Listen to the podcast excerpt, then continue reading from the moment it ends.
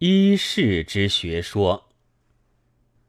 我从学灯上看见博吴密君新文化运动之反应这一篇文章之后，才去寻《中华新报》来看他的原文。那是一篇浩浩洋洋的长文，该有一万多字吧，而且还有作者吴密君的照相。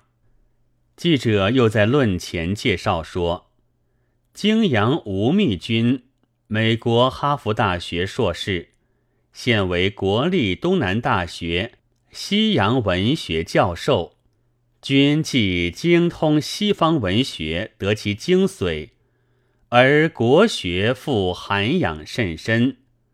近主撰《学衡》杂志，以提倡实学为任，实论从之。但这篇大文的内容是很简单的，说大意。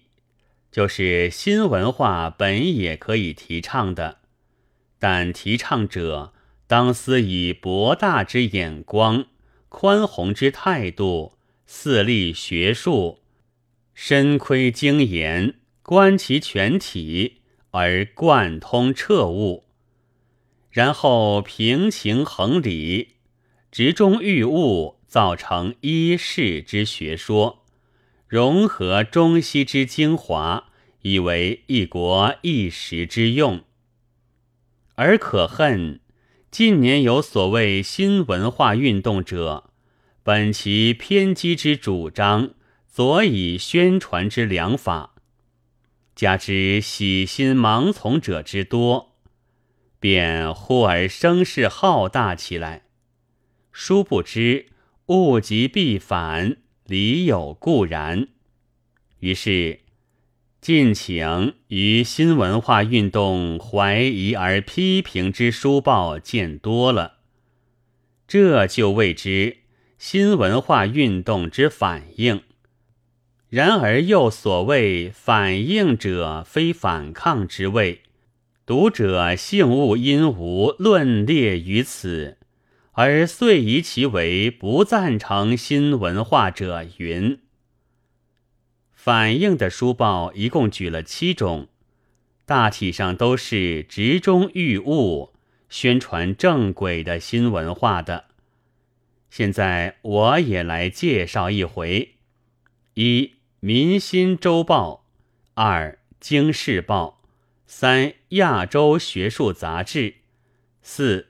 史地学报，五文哲学报，六学衡，七湘军。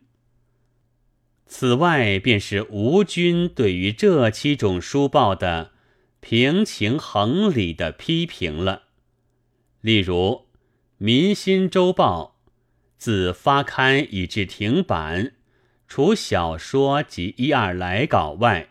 全用文言，不用所谓新式标点，即此一端，在新朝方盛之时，亦可谓砥柱中流矣。至于湘军之用白话及标点，却又有别的道理，那是学衡本事理之真，故句斥粗劣白话及英文标点。湘军求文艺之美，故兼用通妥白话及新式标点的。总而言之，主张偏激，连标点也就偏激，那白话自然更不通妥了。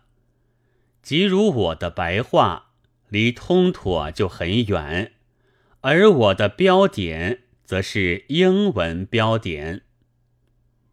但最贯通彻悟的，是拉《京世报》来做反应。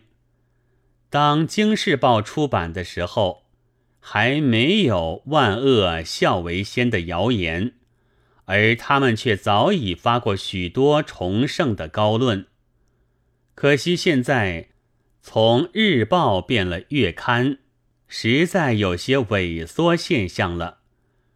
至于其余君臣之伦，另下心结。亚洲学术杂志一其牵强附会，必以君为帝王，实在并不错。这才可以算得新文化之反应，而吴君又以为，则过矣。那可是自己则过矣了，因为时代的关系，那时的君当然是帝王，而不是大总统。又如民国以前的议论，也因为时代的关系，自然多含革命的精神。国粹学报便是其一，而吴军却怪他谈学术而兼涉革命，也就是过于融合了时间的先后的原因。此外，还有一个太没见识处，就是遗漏了长青、红、快活、礼拜六等，尽请风起云涌的书报。这些实在都是新文化运动的反应，而且说通妥白话的。十一月三日。